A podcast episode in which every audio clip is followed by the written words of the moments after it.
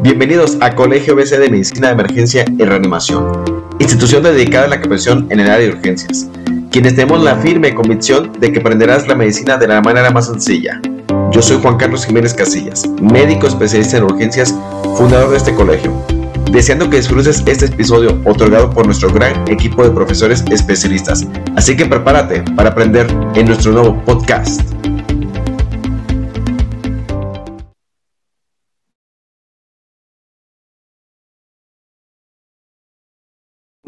Eh, antes que todo, buenas noches. Eh, saludos. Me llamo Abraham Díaz Ramírez. Eh, pues, como comenta el doctor, una breve presentación. Estudié medicina en la FE Zaragoza. Posteriormente hice medicina de urgencias en el Hospital General Valbuena y posteriormente terapia intensiva. Actualmente soy médico adscrito en el Hospital Regional de Alta Especialidad de Nixtapaluca y también en el ISEM, en un hospital materno-infantil. Ahora bien, eh, pues un agradecimiento, en este caso, al colegio, ya tenemos algún tiempo trabajando con ellos. Es eh, muy grato pues saber que hay mucha gente interesada en el tema ventilación prono. Como ustedes se van a dar cuenta, vamos a mencionar parte de la técnica, que es algo muy importante que nos interesa en este momento porque eh, conforme vaya avanzando, en este caso la ponencia, se darán cuenta que lo pueden llegar a realizar prácticamente con el conocimiento de la técnica, con la debida precaución y obviamente una vigilancia estrecha. Ahora, ¿qué objetivos nos hemos planteado? Bueno, pues vamos a revisar los principios fisiológicos de la ventilación en prono. Algo muy importante eh, que esté ahorita sonando tanto el ventilar en posición prono no quiere decir que sea algo nuevo. Tiene muchísimos años este, esta modalidad para ventilar. ¿Cuáles serían las principales indicaciones y obviamente las contraindicaciones para llevar a cabo esta maniobra? ¿Cuál va a ser el procedimiento? ¿Cuál eh, sería nuestro recurso humano, nuestro recurso material que pues obviamente necesitamos preparar previo? ¿Cuáles son los cuidados? En este caso vamos a dividirlo en tres, previo a la, al procedimiento, durante y posterior. ¿Cuáles serían las complicaciones que de manera ideal pues deberíamos presentar el menor porcentaje posible? Y algo que también está pues sumamente sonado, eh, el prono en el paciente despierto, que si bien tampoco es nada nuevo, pero eh, estaba teniendo ahorita pues, mucho auge con lo de COVID. Y un objetivo, pues también principal, que después de esto pues, crezca su inquietud sobre el tema, que no se queden con ganas de pronar a un paciente. Obviamente que cuente con las indicaciones, que tengan algunos ensayos previos y sobre todo, pues que conozcan qué es lo que tenemos que hacer Ahora, algo que nos llama mucho la atención. Eh, este estudio lo hacen en el 2017, principalmente en Europa, y pues empiezan a determinar qué porcentaje aproximadamente de pacientes con SDRA severo, pues los pronan. Cuando uno pensaría que en estas unidades o en estos países tenemos un porcentaje muy alto. Sin embargo, encontramos que solo se utilizó en el 32.9% de los pacientes con SDRA grave. Sin embargo, también identifican que a los pacientes en los cuales se lleva a cabo esto, pues se asoció con bajas tasas de complicaciones. Hay un aumento significativo de la oxigenación y una disminución también de la presión de conducción. ¿Qué quiere decir? Que el porcentaje es muy bajo, si ustedes se dan cuenta, prácticamente una tercera parte de los pacientes que están cursando con un eh, SDRA severo recibieron en estos países de primer mundo eh, la ventilación en posición prono.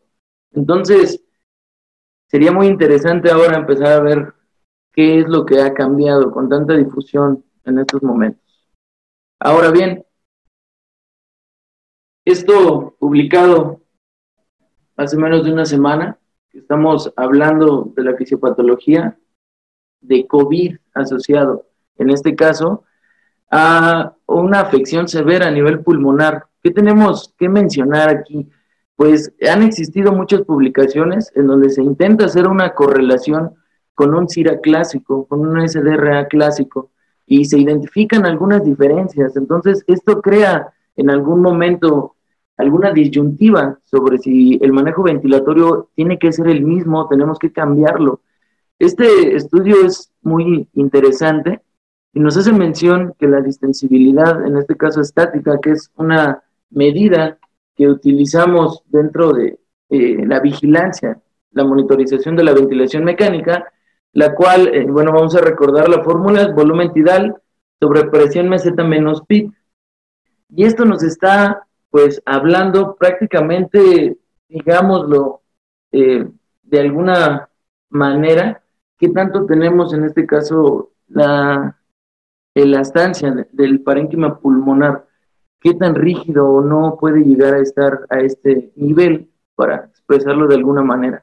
Entonces, ellos hacen una relación que cuando tenemos la distensibilidad estática baja, hacen un punto de corte en 41 aproximadamente de los pacientes que analizan, y un dímero D alto, eh, ellos eh, tienen diversos puntajes, sin embargo, para hablar de un dímero D alto, prácticamente ellos están hablando entre 3.000, incluso hasta 12.000, como un rango 7.200 aproximadamente, tienen un aumento del doble de la mortalidad en comparación con otros.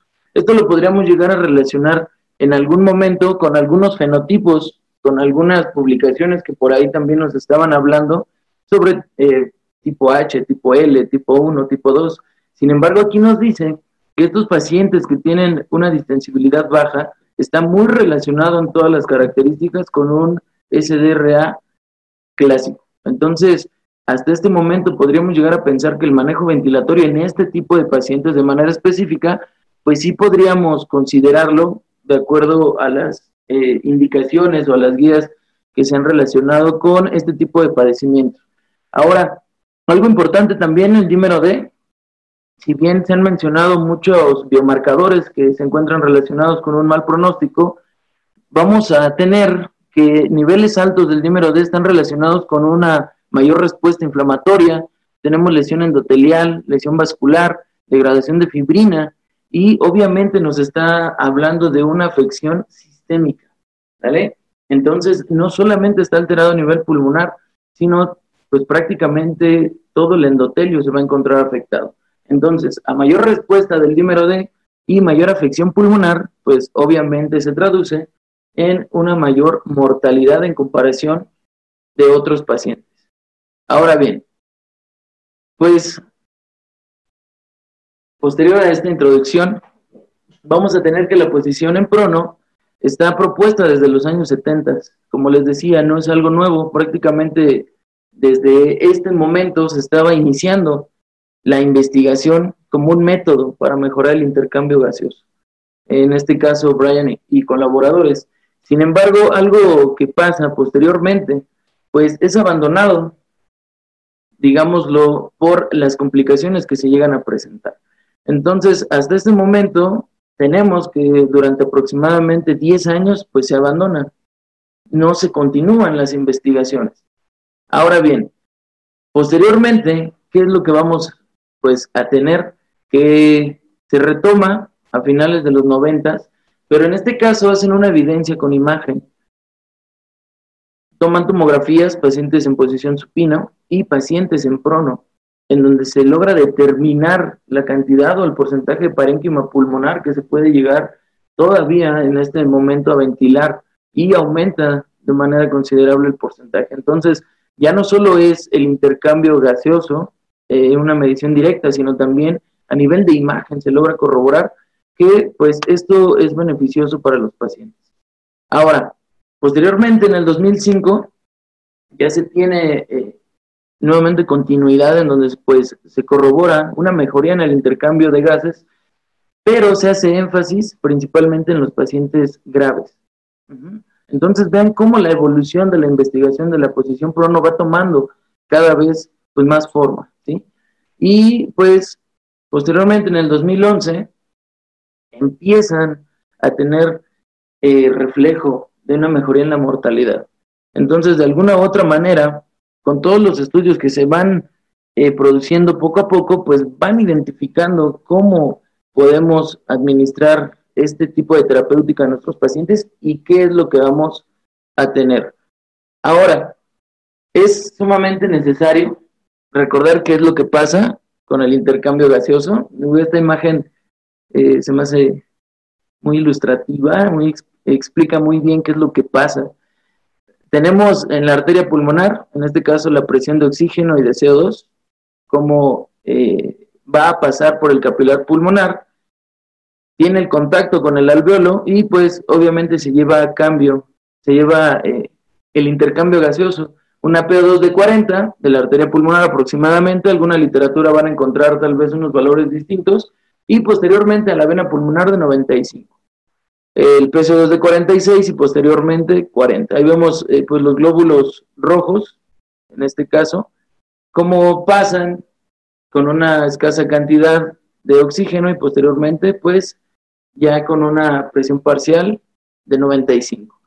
Sin embargo, mencionar eh, esto sería pues extraordinariamente sencillo. ¿Qué tendríamos que considerar? Y esto solamente retomando para poder entender qué es lo que pasa en un paciente con posición, en este caso, pues prono. ¿Qué vamos a tener aquí? Si ustedes se dan cuenta en la imagen, pues de en medio, prácticamente tenemos un alveolo y tenemos un capilar. ¿Qué es lo que pasa? Pues aquí no tenemos ninguna alteración. El alveolo está con una adecuada ventilación y estamos con una perfusión adecuada. No hay ningún problema. Entonces, el intercambio gaseoso se puede llevar a cabo de una manera adecuada. Sin embargo, si nosotros nos vamos a la imagen del lado izquierdo, podemos observar que el alveolo tiene una obstrucción. ¿Qué quiere decir acá? Entonces, la sangre, el capilar, no tiene ningún problema. Está llegando la sangre de una manera adecuada. Sin embargo, aquí el problema es a nivel alveolar. Hay una obstrucción o no está llegando de manera ideal. Eh, en este caso, el oxígeno. Del lado derecho, tenemos todo lo contrario. El alveolo, de alguna otra manera, podríamos decir que está permeable. Sin embargo, se puede observar que a nivel del capilar, pues tenemos una obstrucción. ¿Sí? Entonces, ¿Qué es lo que podríamos nosotros aquí esperar? Está alterada, en este caso, la perfusión. ¿sí? El alveolo está bien, sin embargo, en este caso el capilar está ocluido. Y algo sumamente importante que se ha identificado en los pacientes con COVID es que tenemos esta afección mixta. No solamente tenemos esta alteración a nivel pulmonar, sino también tenemos una alteración a nivel endotelial, capilar. Si por ahí recuerden algunos eh, reportes anatomopatológicos nos habla de trombosis.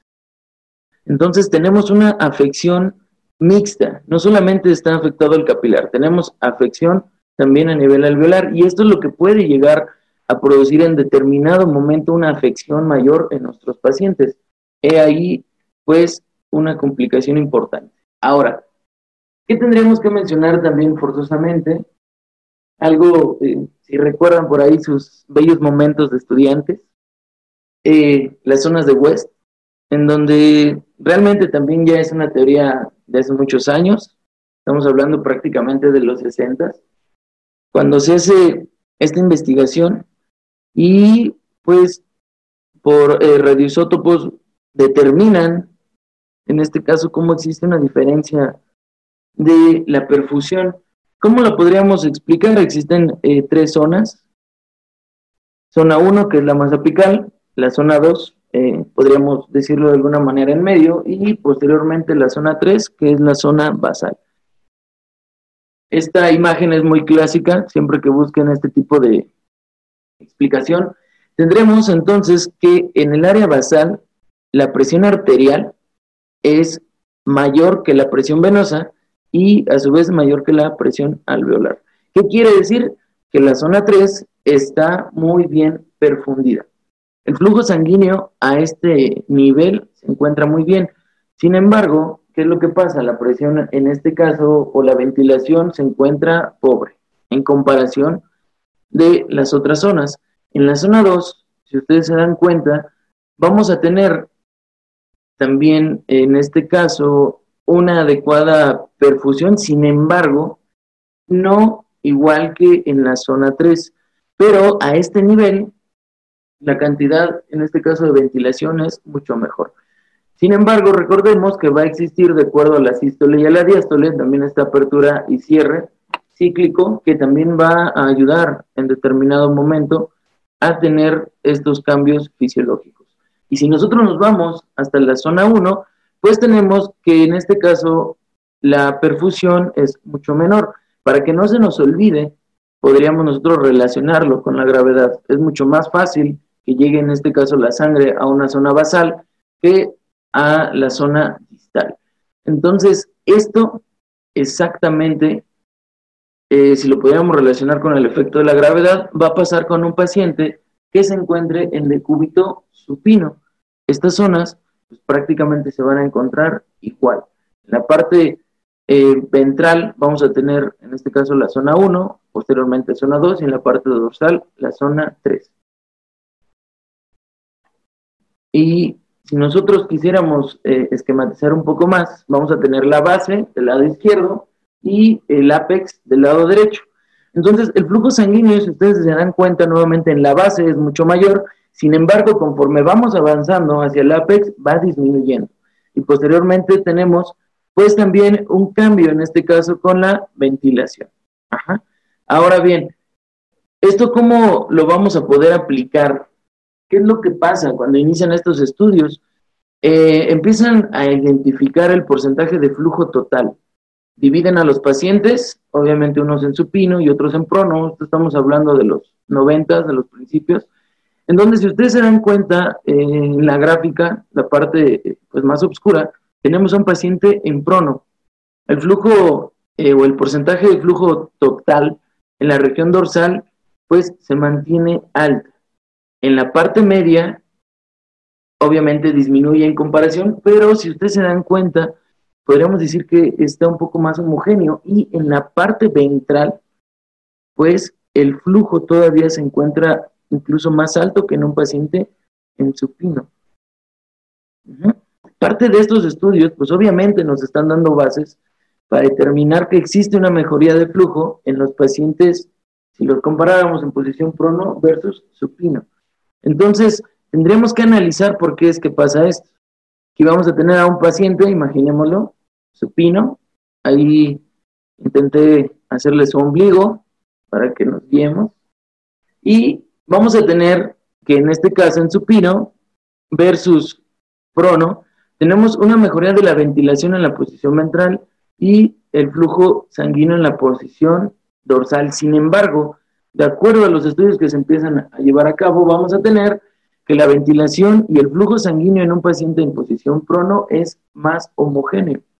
No tenemos esta afección como en los pacientes que se encuentran en posición supina.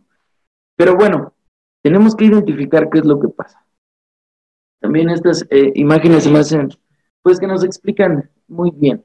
Vamos a tener a un paciente, en este caso en supino, lado A, lado B, y si nosotros hablamos de todo lo que puede llegar a estar involucrado, que podría llegar a afectar, en este caso, eh, la ventilación y la perfusión, tenemos la forma, la gravedad y la presión que vamos a tener sobrepuesta sobre los pulmones.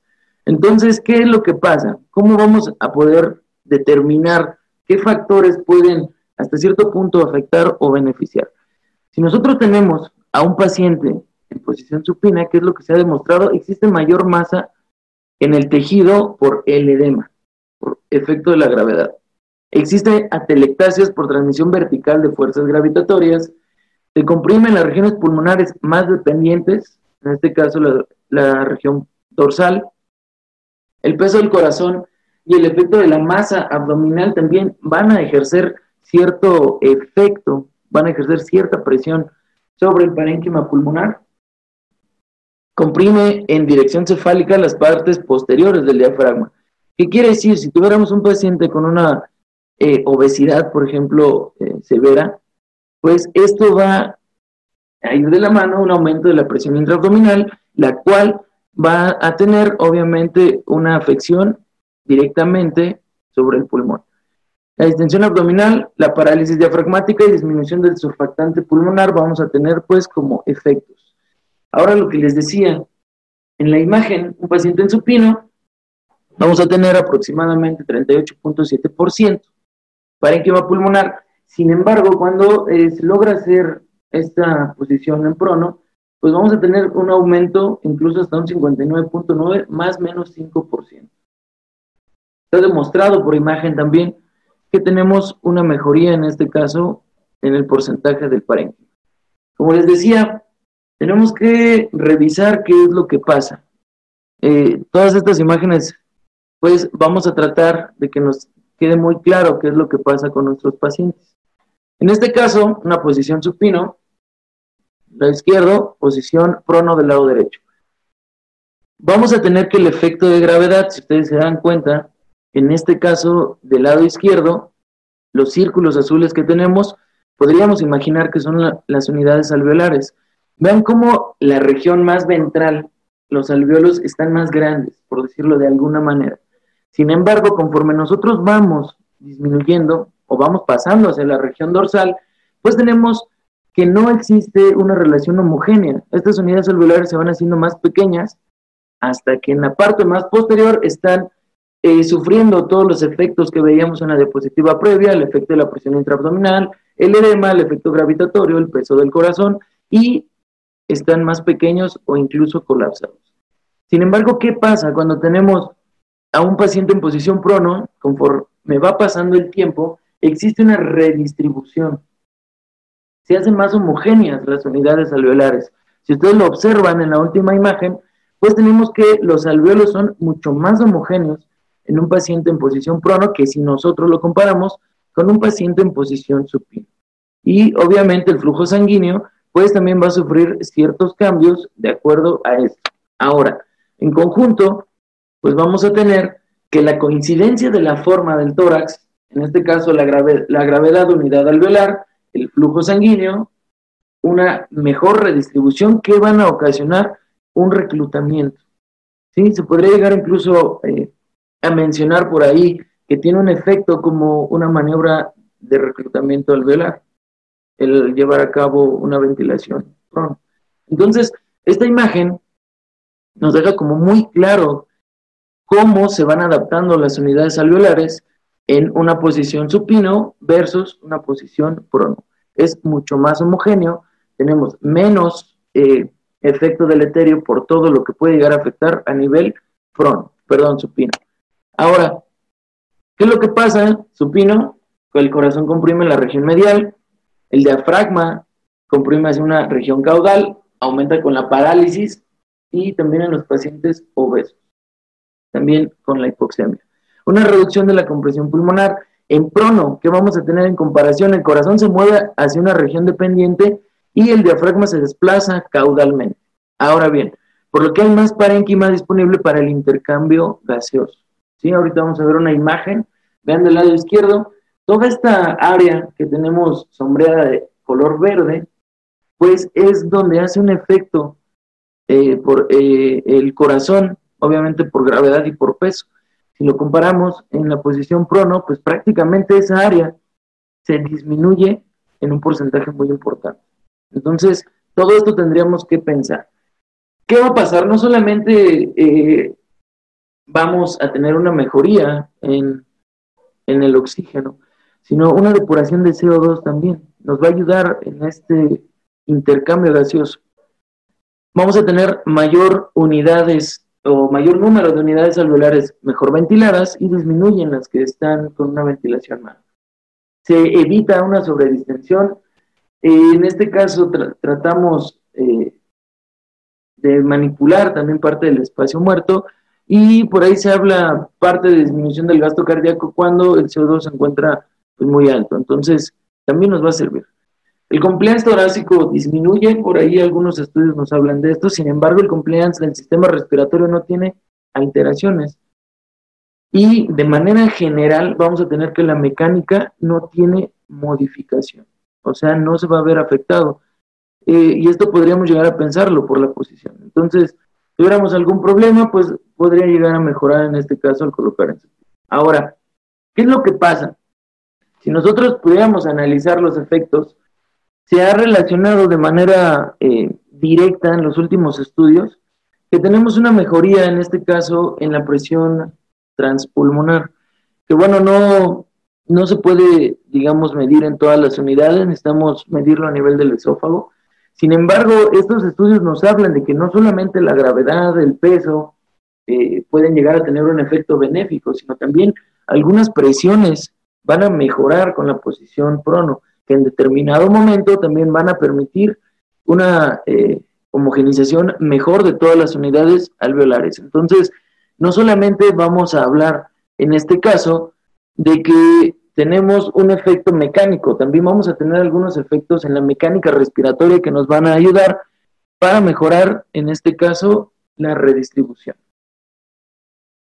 Ahora, ¿qué vamos a tener también? Una disminución en la afección o la lesión inducida por la ventilación mecánica. Algo que se conoce como estrés y algo que se conoce como strain. ¿Qué quiere decir esto? Eh, vamos a evitar una sobredistensión y una deformación de los alveolos. Con estas unidades más homogéneas, no unas abiertas, unas cerradas, vamos a tener que no unas se van a abrir de manera excesiva y otras no. Entonces, si tenemos unos alveolos más homogéneos, vamos a evitar que esté pasando esto y obviamente vamos a tener una lesión, en este caso inducida por la ventilación mecánica, mucho menor. No solamente esto se ha relacionado, vamos a tener una mejoría aparentemente en el manejo de las secreciones, una disminución del porcentaje de neumonía asociada a la ventilación, una disminución en el requerimiento de la fracción inspirada de oxígeno y todo esto en conjunto, el estrés, el strain, PO2, secreciones y un porcentaje menor de neumonía, ¿en qué va a resultar? Pues menor lesión, menor complicación y obviamente menos días en determinado momento de ventilación secundario a las complicaciones. Se han hecho pues prácticamente estudios en todos los aspectos fisiológicos sobre los pacientes que se encuentran en posición prono, en este caso a nivel hemodinámico, ¿qué podríamos llegar a tener? Un aumento de la precarga, una disminución de la poscarga del ventrículo derecho, y de qué vamos a tener la traducción, un aumento del gasto cardíaco, una disminución del espacio muerto, mejoría entonces de la mano de la función pulmonar y también una mejoría de la función cardíaca, ¿sale? Entonces, vean todos los beneficios y todo lo que se ha llegado a estudiar de la ventilación en posición prono en los pacientes. Entonces, vamos a tener que es multifactorial lo que se desencadena al poner a estos pacientes en este tipo de posición. Nuevamente los cortocircuitos disminuyen hasta un 30% debido a que pues vamos a tener una mejor homogenización y vamos a tener un reclutamiento alveolar, vamos a tener que disminuye la sobredistensión, ¿vale? Y esto, pues tendremos que reducir los efectos deleterios también de PIP, disminuye la expresión de señales celulares de inflamación. Nuevamente, ahorita vamos a ver un, estudio por ahí que nos habla de eh, los mediadores inflamatorios. Vean, se estudia incluso los eh, marcadores inflamatorios en la posición prono. Y realmente vamos a tener eh, pues lo que miden acá la interleucina 6, 10, factor de necrosis tumoral, pues tenemos una disminución principalmente en la interleucina 6. El factor de necrosis eh, tumoral pues no parece tener una disminución tan importante, sin embargo, aquí algo eh, relevante que podríamos analizar de este estudio, si ustedes se dan cuenta en las tablas, estos pacientes están en prono durante 72 horas. O sea, este estudio es desde el 91. Vean, desde hace cuántos años ya se estaba hablando de una ventilación en prono prolongada en los estudios que se estaban haciendo. Por eso el, el primer estudio que les mostraba, que solo un 30% a nivel mundial, o al menos en los países que participan en el estudio, tenemos pues un porcentaje muy bajo de quienes se someten a esta maniobra. Y vean, ellos se dedican a medir la relación PO2-FiO2, la fracción inspirada y la presión parcial de CO2. Prácticamente tenemos una mejoría en comparación de los pacientes que están en posición prono prolongado. También con la fracción inspirada de oxígeno requieren menos y obviamente también lo mencionábamos, con esta homogenización de las unidades alveolares, pues no solamente nos ayuda a un aumento en la oxemia, sino también a una disminución del CO2. Entonces, pues es importante. Ahora, un estudio, pues, que es obviamente un parteaguas para hablar de ventilación en posición prono, Proceba, en donde se identifica la mejoría, en este caso de la mortalidad a los 28 días en los pacientes que se someten a prono. Sin embargo, tienen que cumplir con ciertas características. Estamos hablando que se experimentó durante al menos 16 eh, horas, posición prono, y que vamos a tener, que es precoz, las primeras 48 horas, y deciden agregar relajante muscular. También en este caso utilizan cisatracurio a una dosis de 0.15 miligramos eh, kilo un bolo, y posteriormente de 0.06 a 0.12 miligramos hora, ¿vale? Miligramos kilo por hora. Entonces, ahora, ¿qué es lo que tendríamos que evaluar? Pues aquí se identifica una mortalidad en este caso del 16% en el grupo prono en comparación con el 32.8% en decúbito supino, con una P menor de 0.001. Entonces, a partir de esto, pues obviamente toma mayor peso el poder iniciar este tipo de modalidad en los pacientes. Pero recuerden, inicio precoz y algo extraordinariamente importante con parámetros de protección pulmonar. Entonces, no solamente es pronar a los pacientes, es el momento en el cual los pronan, son los parámetros con los cuales está establecido el ventilador mecánico y la duración. ¿Vale? Entonces, no nada más es pronar, tenemos que ir más allá.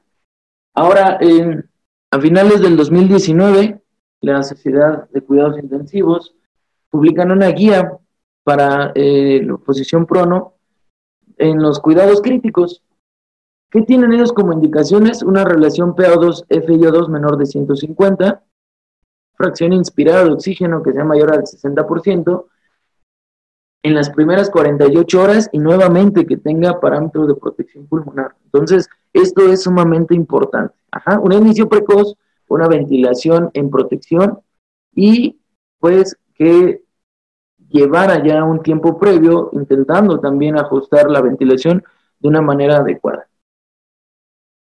Ahora, no solamente son estos, tenemos algunas otras guías en las cuales podemos buscar cuáles son las indicaciones.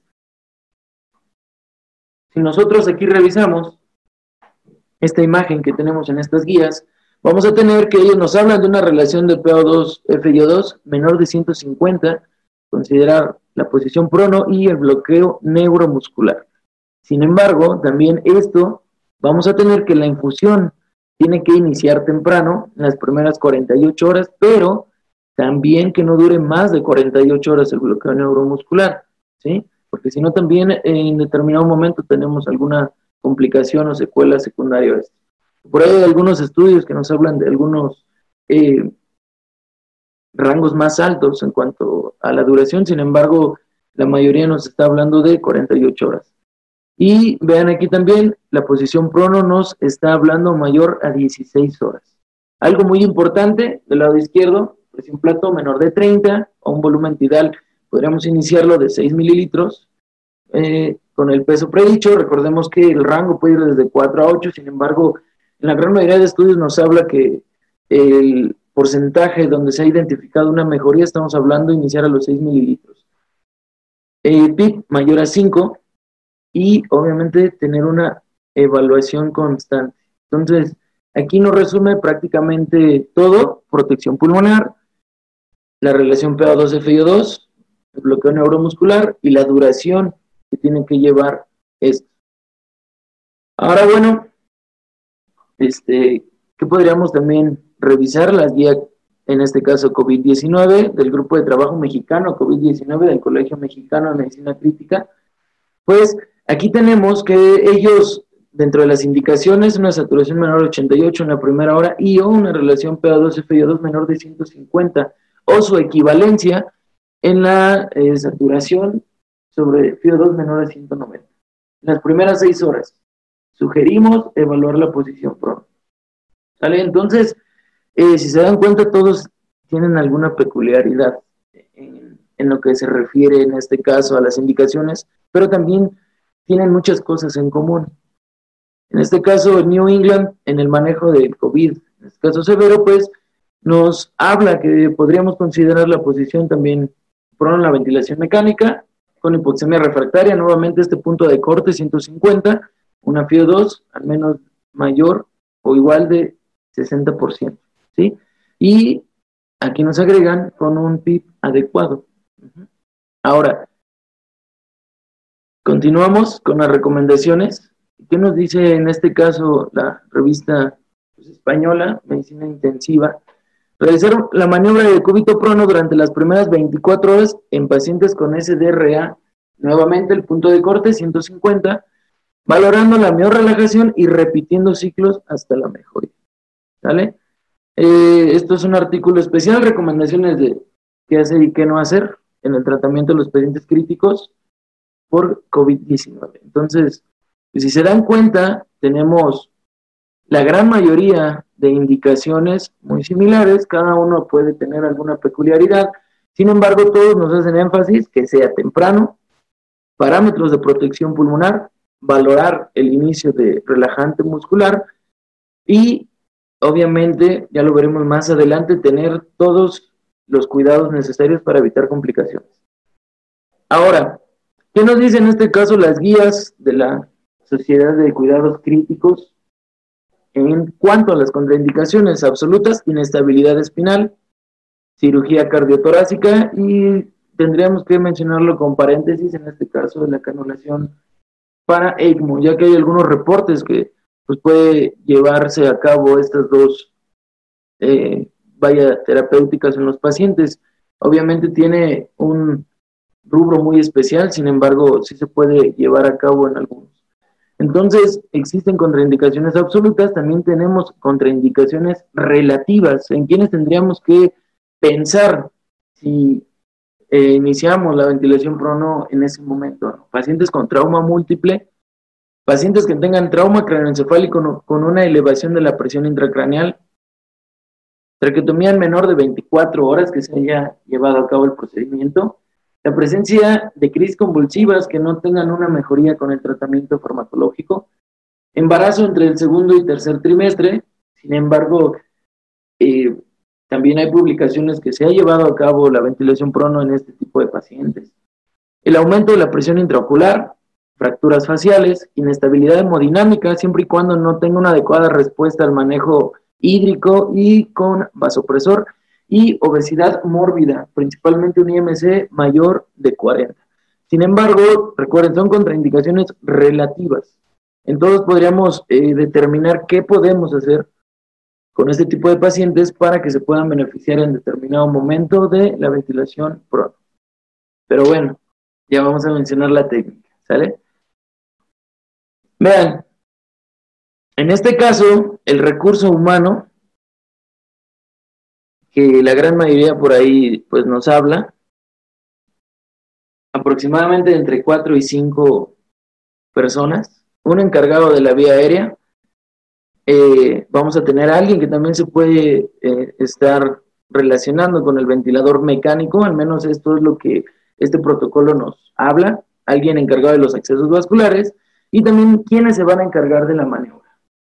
Ellos agregan otro personaje, alguien que va a estar prácticamente atento por si se ocupa algo, ¿sale? Si necesitamos apoyo en determinado momento.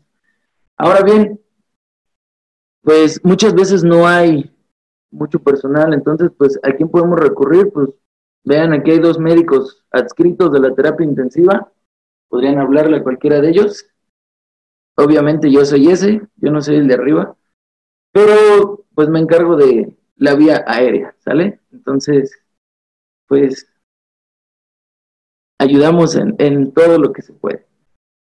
Ahora vean, el recurso humano.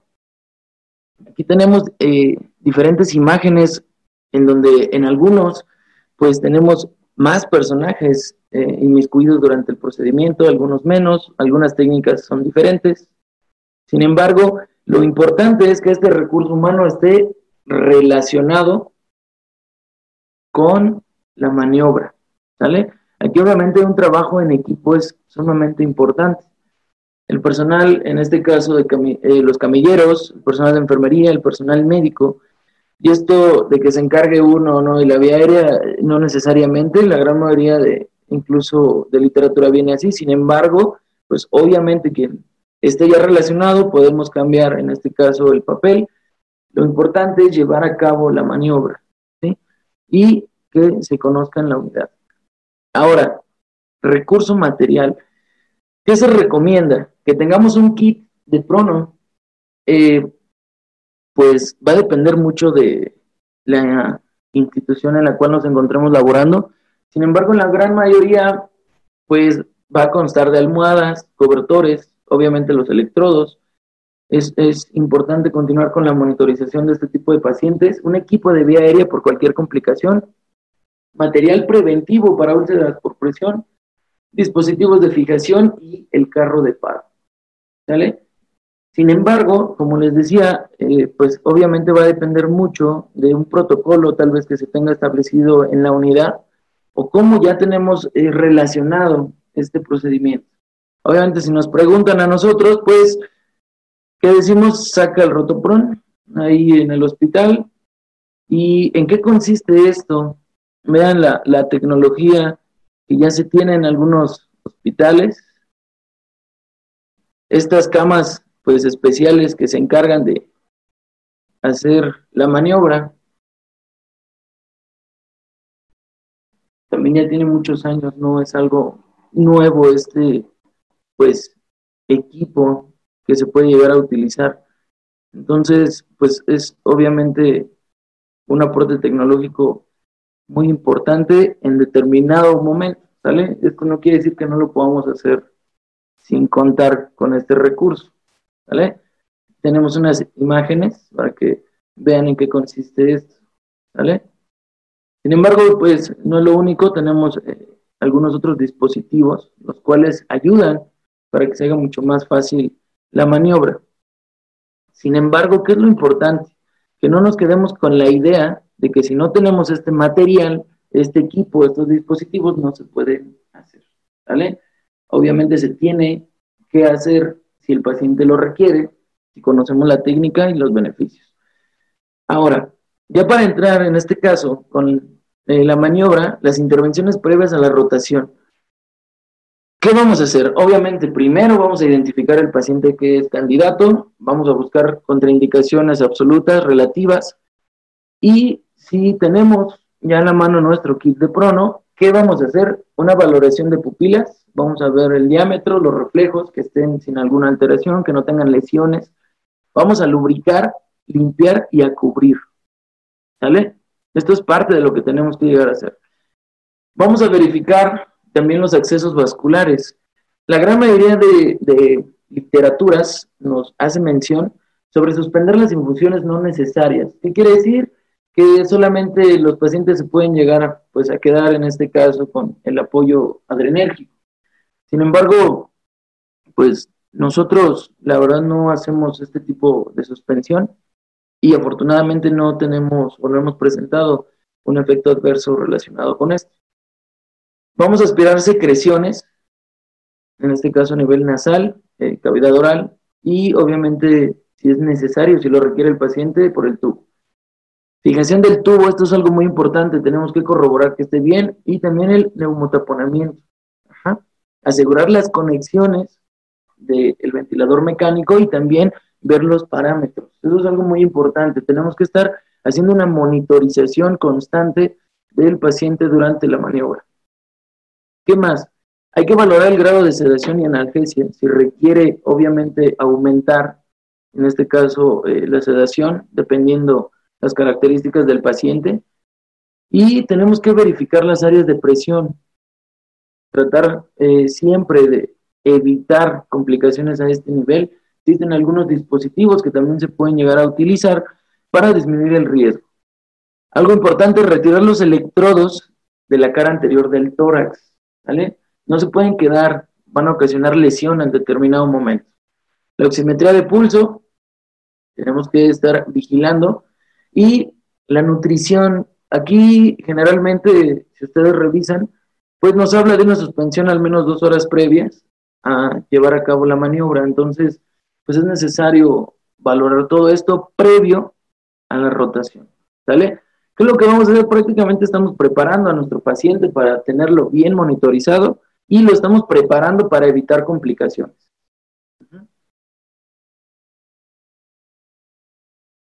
Ahora aquí pues agrego unas imágenes la unidad de terapia intensiva en donde laboro aquí pues vean está todo el equipo con los pacientes para llevar a cabo las maniobras y eh, en este caso pues eh, decidí agregar dos, o dos digámoslo eh, diferentes maneras de llevar a cabo esto la parte de arriba pues prácticamente estamos haciendo la maniobra sin una sábana que cubra al paciente. Ya se ajusta posteriormente todo lo demás y en la parte de abajo se coloca, en este caso, todos los soportes que va a tener nuestro paciente, una sábana y se gira. Esto obviamente nosotros pues lo tomamos en cuenta dependiendo del personal que está disponible para hacer la maniobra, dependiendo también algunas características anatómicas de nuestro paciente y pues obviamente tendríamos que evitar en todo momento pues las complicaciones. No todo es malo dentro de esto que nos está pasando, algo muy bueno, el verdadero trabajo en equipo que se puede llevar en este caso, en estas imágenes, que no solamente es en la terapia intensiva donde estamos, es en muchos lugares. Todo el equipo pues está dando su mejor esfuerzo. Y vean nada más de ver aquí pues a todo nuestro equipo trabajando. es más, lo voy a repetir. Ahora, la maniobra. ¿Qué vamos a hacer? Pues el encargado del día aéreo tiene que estar en la cabecera del paciente, tiene obviamente que estar seguro de las conexiones. Tenemos que tener prácticamente asegurado, en este caso el tubo endotraqueal, y evitar que tengamos una obstrucción o que tenga una decanulación. Eh, ¿Qué es lo que vamos a hacer? Algunos puntos eh, por ahí mm, importantes. Vamos a deslizar al paciente al lado contrario del ventilador, ¿sale? Para iniciar o para llevar a cabo la maniobra. Eh, la pierna que está al borde de la cama, en este caso, aquí la explicación es en un paciente que no vamos a colocar, pues, todos los soportes y la sábana por la parte anterior, aquí lo vamos a girar, ¿sale? La pierna se va a doblar, en este caso, la que está al borde de la cama, las palmas las vamos a colocar hacia abajo, ligeramente bajo los glúteos, palmas hacia abajo. Y vamos a ir preparando en este caso la cama, pues para tener todo de una manera adecuada. Posteriormente vamos a llevar a cabo el decúbito lateral, vamos a colocar en este caso los apoyos, principalmente cabeza, tórax, pelvis, y vamos a verificar los puntos de apoyo que estén colocados de una manera adecuada. Y si no, pues obviamente aquí está todo el personal. ¿Qué es lo que vamos a hacer? Pues apoyarnos para movilizarlo y que quede bien colocados los apoyos en todos los puntos importantes. Vamos a verificar los puntos de apoyo que, por ejemplo, no esté doblado el tubo, que no estemos afectando, en este caso, los ojos, pabellón auricular, ahorita lo vamos a revisar.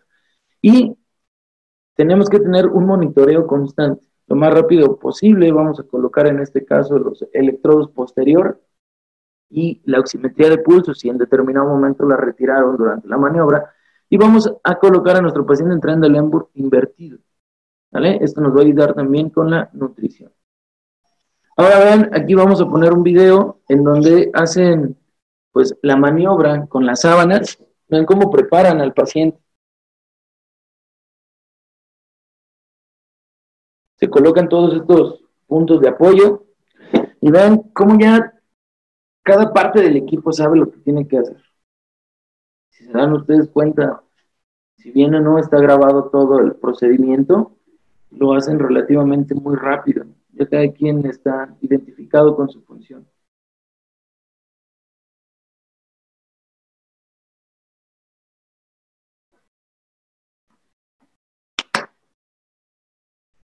El que se encuentra a nivel de la vía aérea está corroborando que no tengamos ningún problema a este nivel.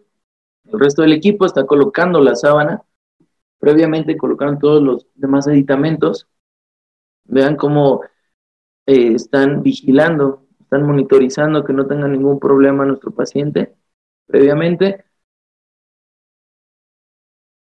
Y pues vamos a llevar a cabo, en este caso, pues la maniobra se dan cuenta, lo que les decía, pueden llevarlo a cabo de las dos maneras. Esta la hemos hecho últimamente, parece un poquito más sencilla que la otra. Sin embargo, pues obviamente la que estén ustedes también relacionados es, es viable. ¿Sale? Están esperando la indicación. En este caso, el que está encargado, vía aérea, se moviliza al paciente y se lleva al lado contrario del ventilador. Ven cómo se hace la maniobra de rotación.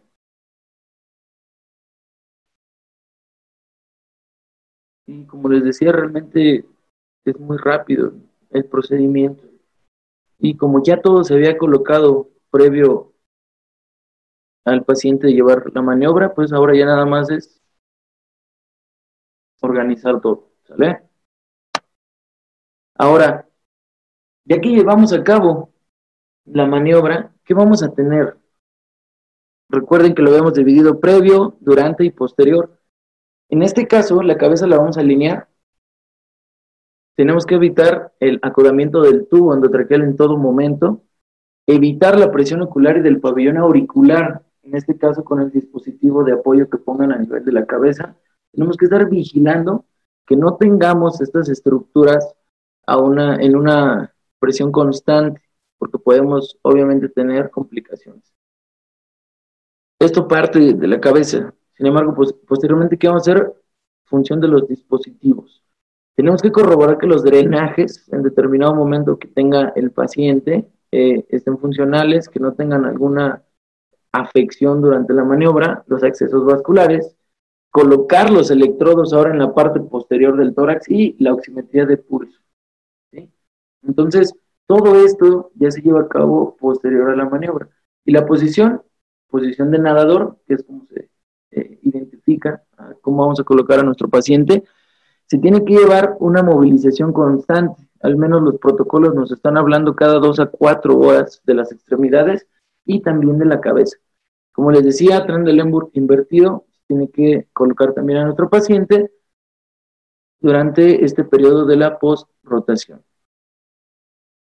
Vean, aquí la dirección del tubo, en este caso estamos hablando de extremidad torácica, no es abajo, ¿eh? es hacia arriba.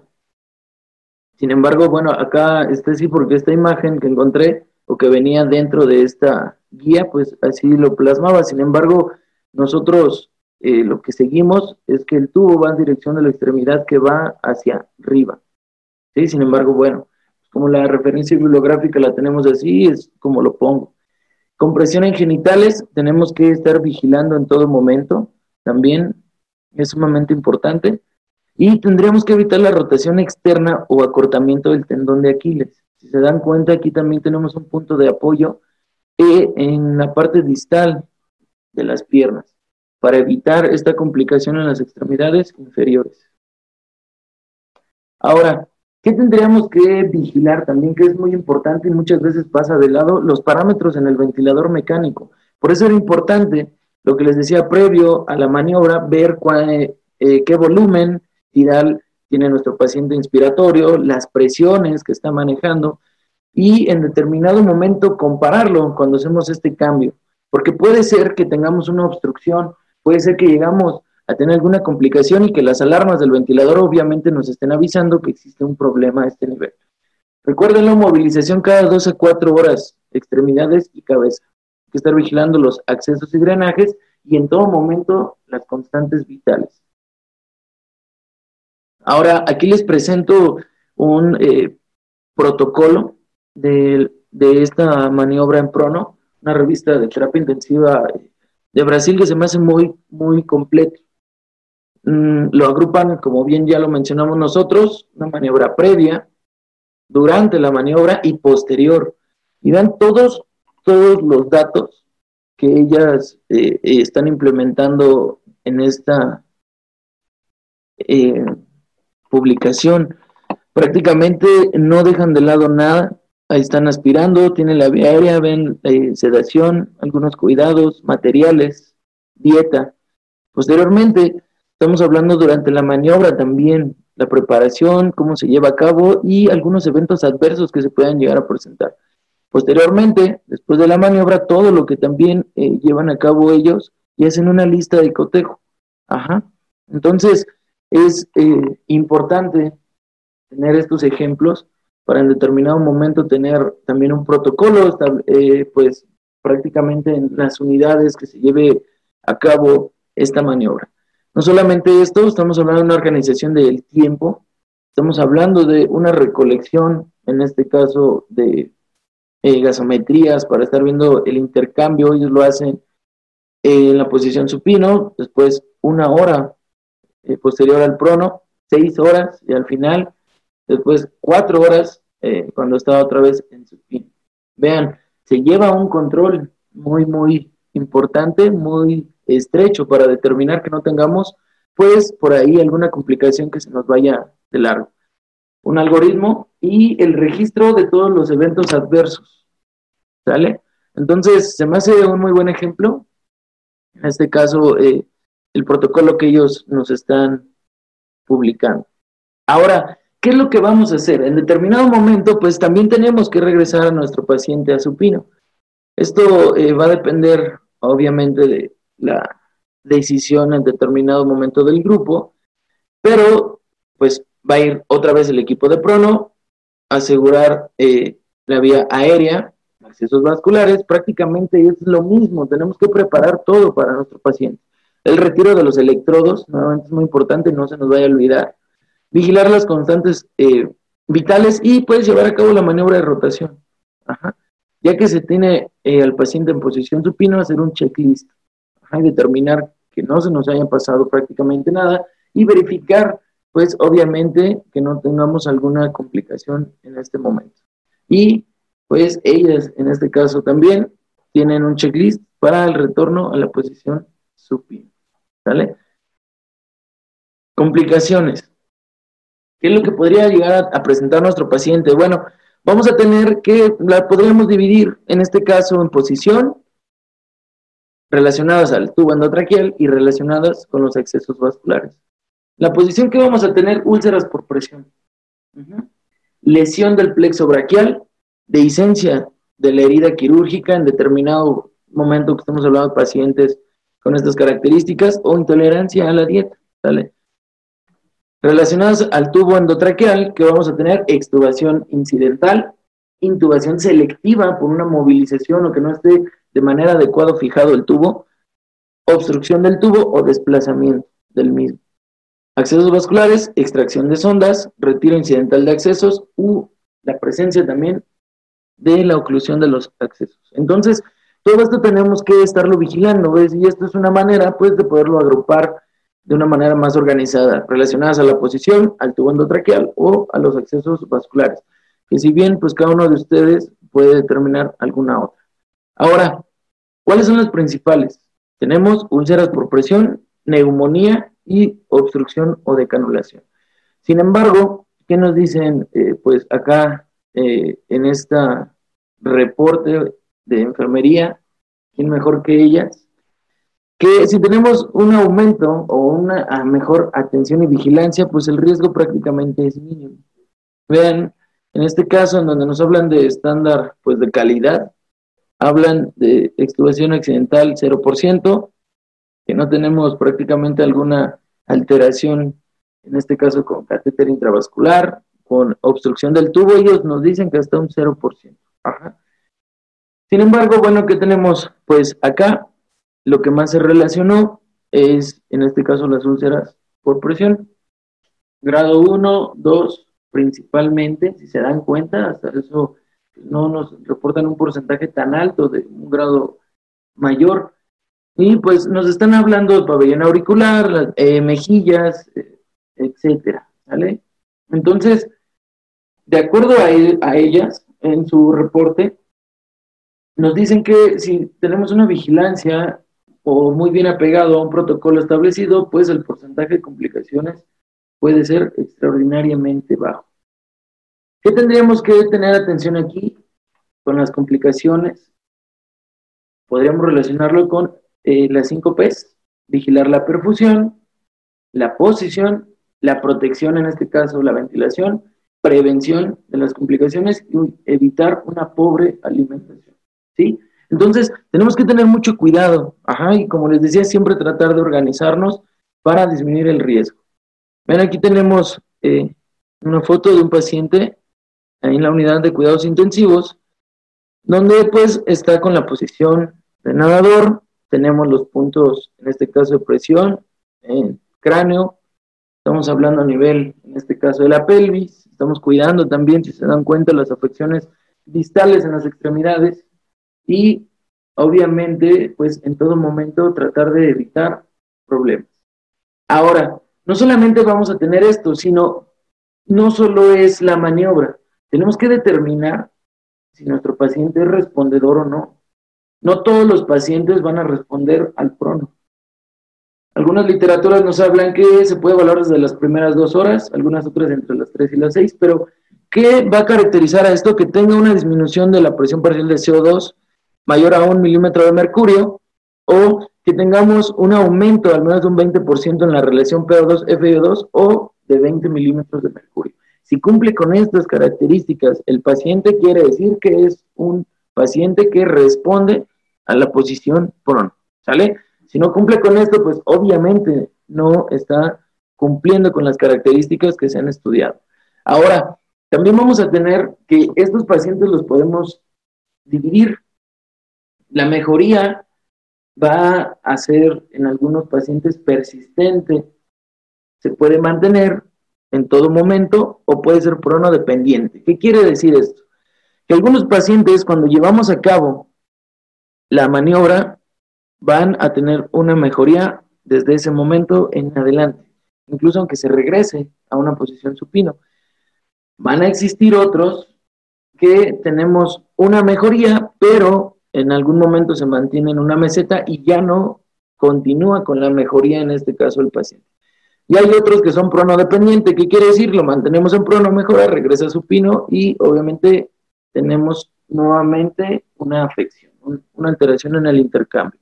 ¿Esto de qué va a depender? Pues de la etapa que esté de la enfermedad, el grado de hipoxemia, cuál sea el origen, el patrón radiológico y todo esto en conjunto pues van a tener una gran influencia para determinar si nuestro paciente tiene una mejoría o no con la ventilación en prono.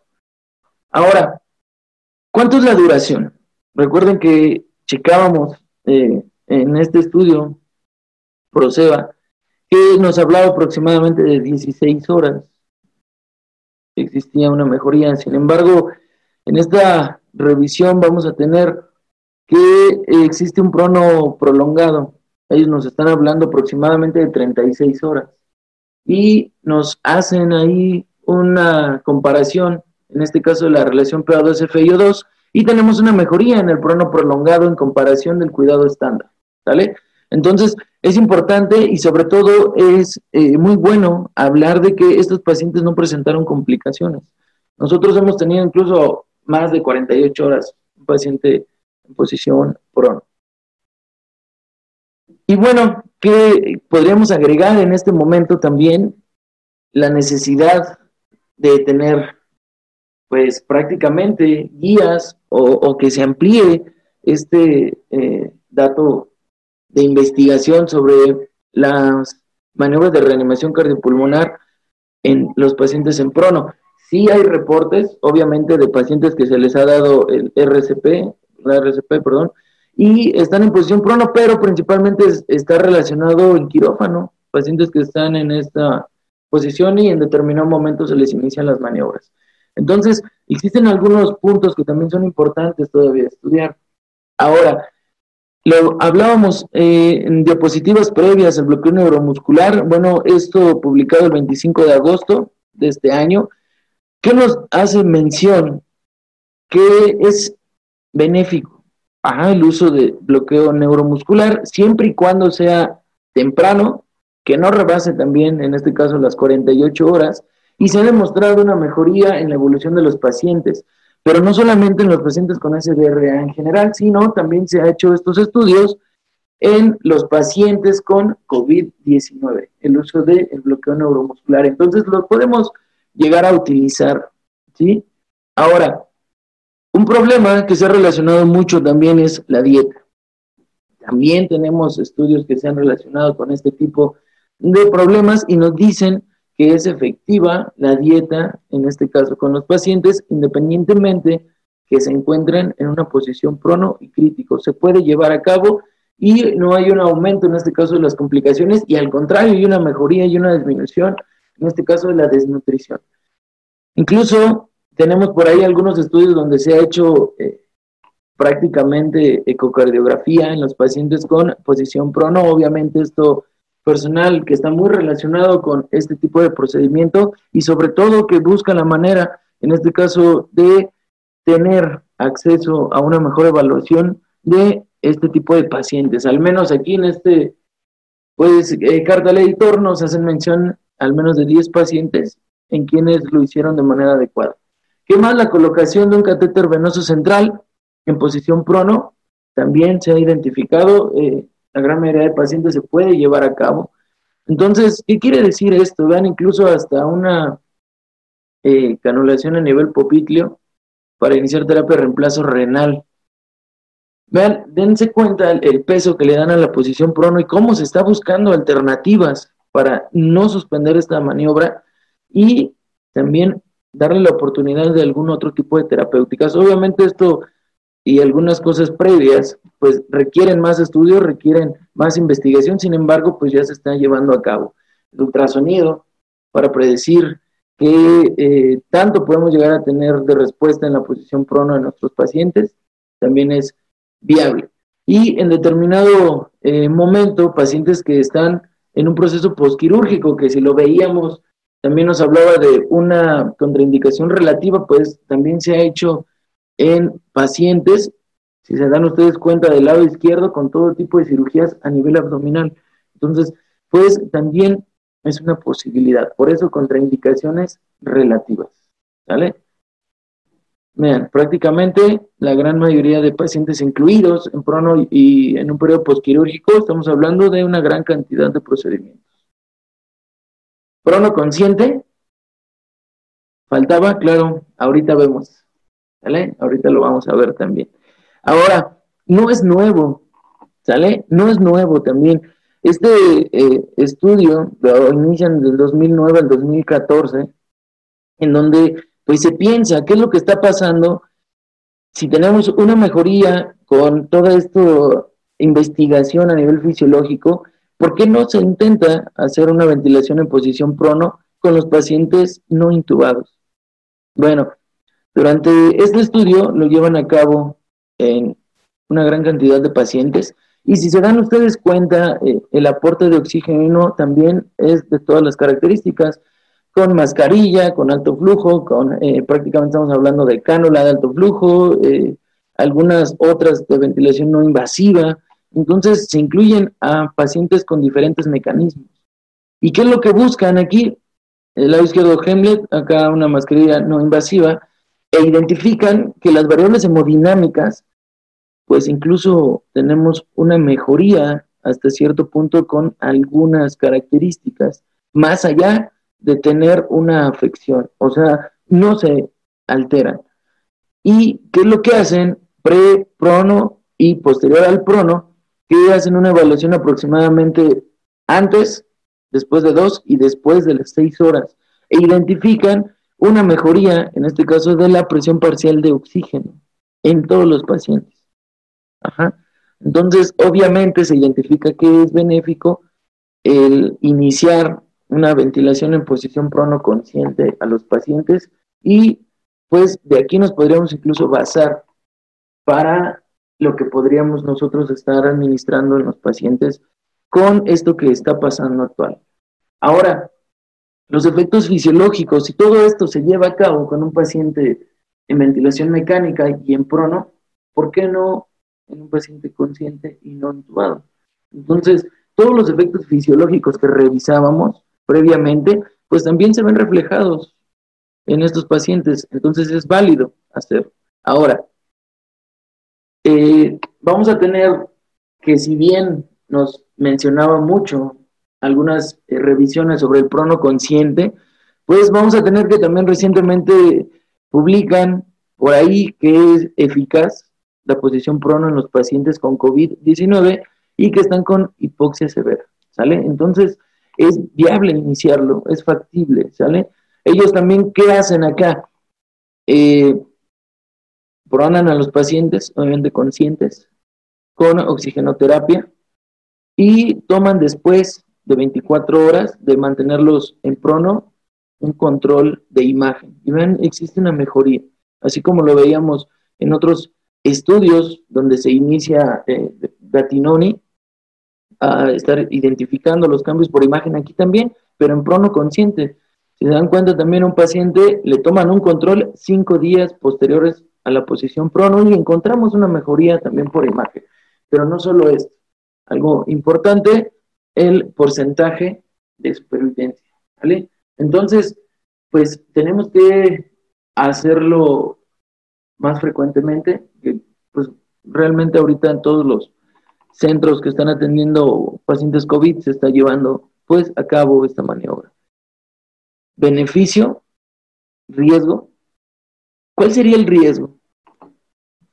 Que retrasáramos el manejo avanzado de la vía aérea, que esto también ha ido cambiando, ¿eh? Recuerden que la verdad absoluta en COVID, pues ahorita nadie la tiene. Todo es un cambio constante. Y el beneficio, pues realmente son muchos. Antes se hablaba de una intubación temprana, ahora se habla de retrasar una intubación tardía, ¿no? Solamente es un juego de palabras por ahí, sin embargo, al menos está evolucionando. Y esto, ¿a qué da parte? Que por ahí ya nos están hablando de precaución para un eh, manejo avanzado de los pacientes en ventilación, perdón, en los pacientes con COVID-19.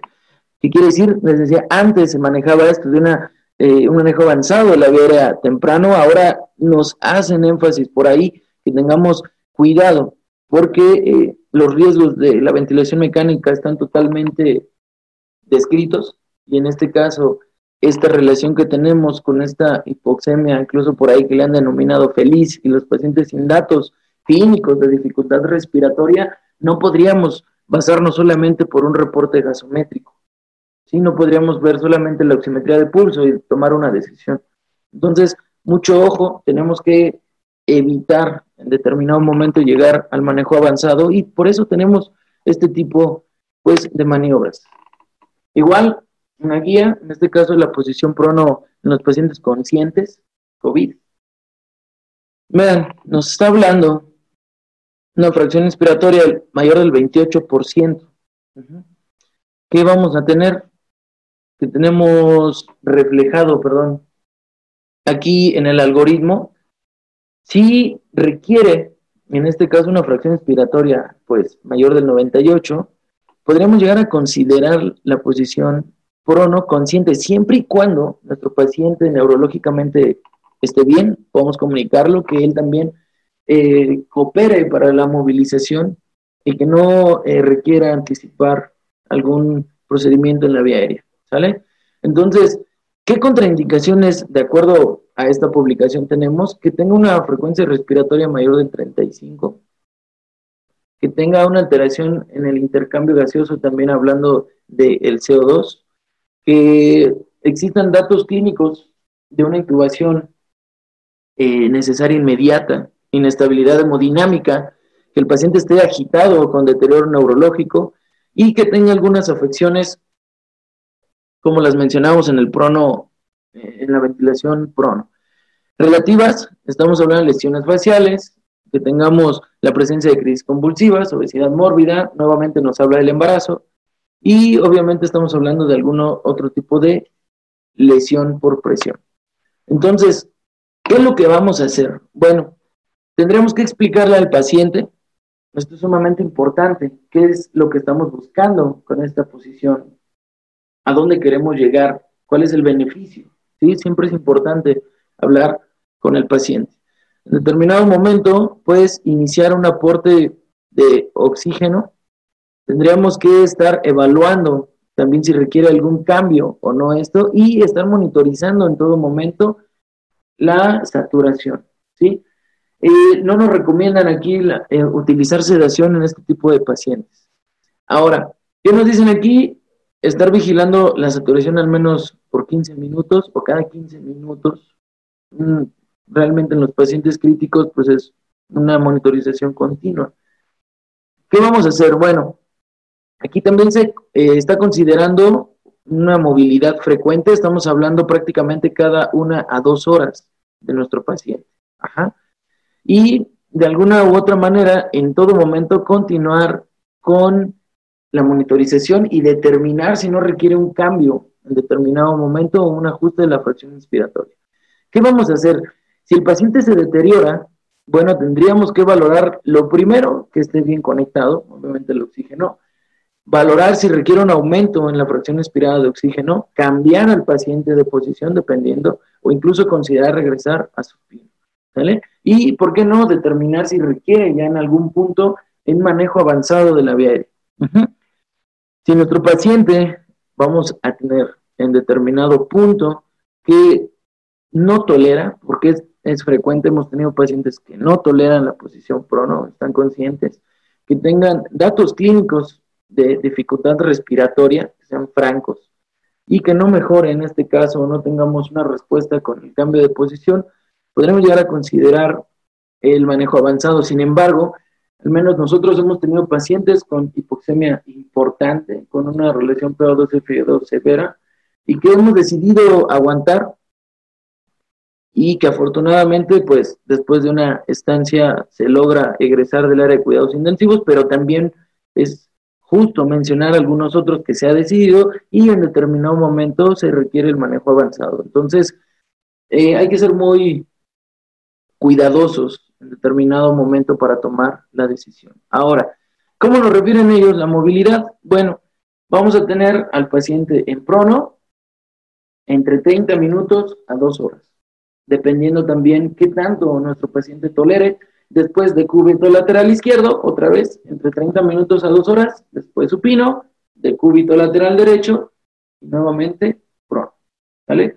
¿Qué vamos a hacer durante la movilidad, vigilar la oximetría al menos 15 minutos, el cambio de una posición a otra, vigilar las constantes vitales y datos de dificultad respiratoria. Entonces, pues requieren también una vigilancia estrecha a nuestros pacientes para determinar que no tengan alguna complicación. Ahora bien, vamos a tener que eh, en este caso, con los pacientes COVID-19, pues el uso de alto flujo no es algo nuevo también. Afortunadamente en la unidad eh, tenemos pues este recurso disponible desde que se inició eh, este tipo de pacientes.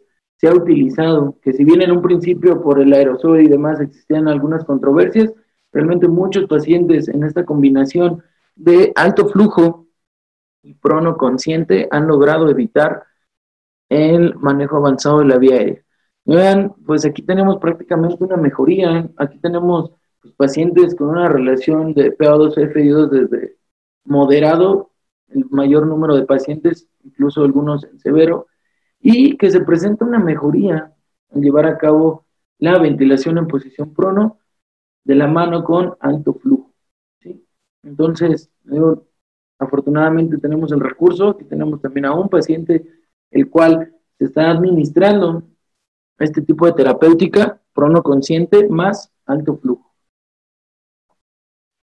Y bueno, pues qué conclusiones podríamos llegar a tener. Realmente se dan ustedes cuenta, es una maniobra que independientemente de los recursos materiales, creo que se podría llevar a cabo en la gran mayoría de unidades, siempre y cuando tengamos una comunicación buena con el equipo, tengamos, ¿por qué no mencionarlo, algunos ensayos incluso entre el personal, de cómo poder llevar a cabo la maniobra, identificar todo lo que tenemos que tener preparado previo, durante y posterior.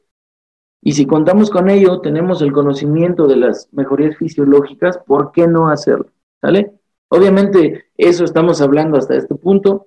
Tal vez en algún momento, así como va cambiando todo, digan que no es benéfico, como en algunas publicaciones nos hacen sobre el prono. Sin embargo, sí se ha eh, observado en la gran mayoría de estudios hasta este momento una mejoría con la ventilación en posición prono. Y bueno, al final, esta imagen, un pacientito humanizando, en este caso, la unidad de terapia intensiva, humanicémonos todos. Este problema que está pasando a nivel mundial. Y véanlo, pues, está disfrutando la vista. Está ahí tomando un rato el sol, previo que se fuera de alta unos días. Eh, pues no me queda más que agradecerles a todos por su atención. Qué bueno que no bajen el ánimo de continuar con estas capacitaciones a distancia. Yo sé que es un poco complicado tal vez eh, esta modalidad, sin embargo, sumamente importante no dejar de lado la capacitación continua para todos. Y pues agradecer en este caso al Colegio ABC por la invitación. Siempre es un gusto estar con ustedes.